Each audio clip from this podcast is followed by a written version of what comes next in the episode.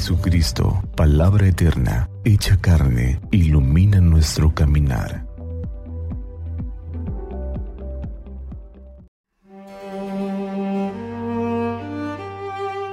Miércoles 27 de octubre del año 2021. Del Santo Evangelio según San Lucas en el capítulo 13, versículos del 22 al 30. En aquel tiempo Jesús iba enseñando por ciudades y pueblos mientras se encaminaba a Jerusalén. Alguien le preguntó, Señor, ¿es verdad que son pocos los que se salvan? Jesús le respondió, esfuércense por entrar por la puerta que es angosta, pues yo les aseguro que muchos tratarán de entrar y no podrán. Cuando el dueño de la casa se levante de la mesa y cierre la puerta, ustedes se quedarán afuera y se pondrán a tocar la puerta diciendo, Señor, ábrenos.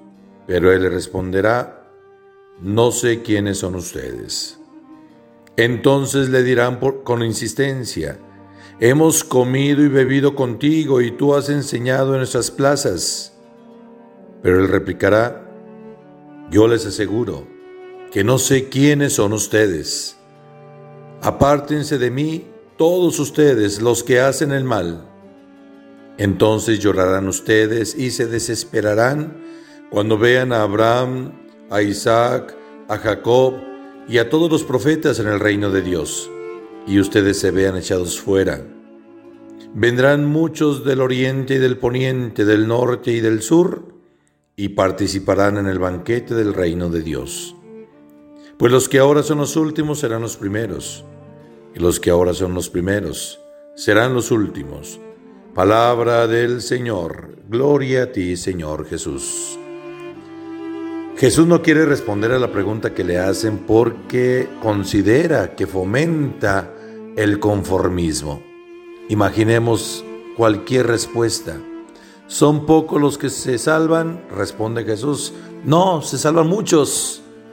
Vendría la tranquilidad de decir, ah, pues ni modo que no me toque. O bien, ¿son pocos los que se salvan? No, la verdad son muy poquitos. No, yo creo que ya no me va a tocar.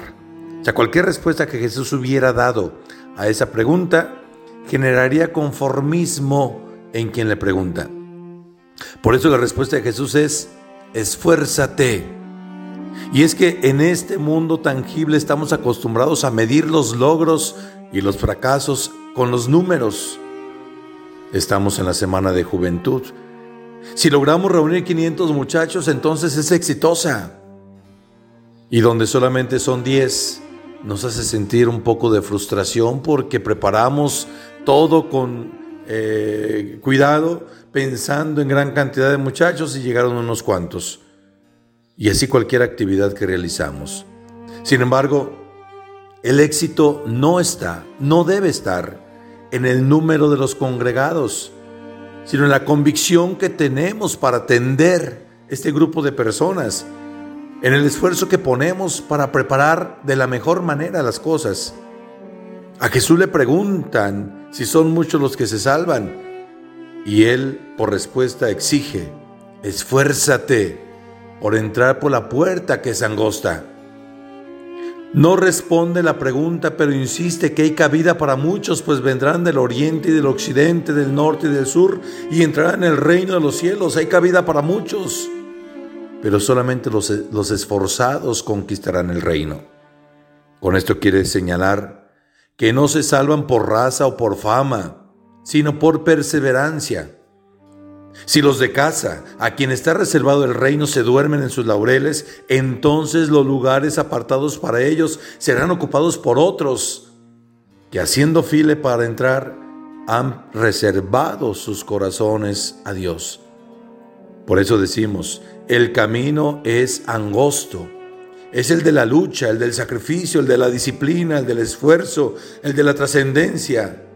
Solo este camino nos puede conducir a Cristo y con Él a la salvación. Ánimo, dispongámonos a recorrer ese camino que Jesús nos señala. Seamos de los esforzados y no de los conformistas. Nuestro mundo nos necesita. Que Dios nos bendiga ánimo.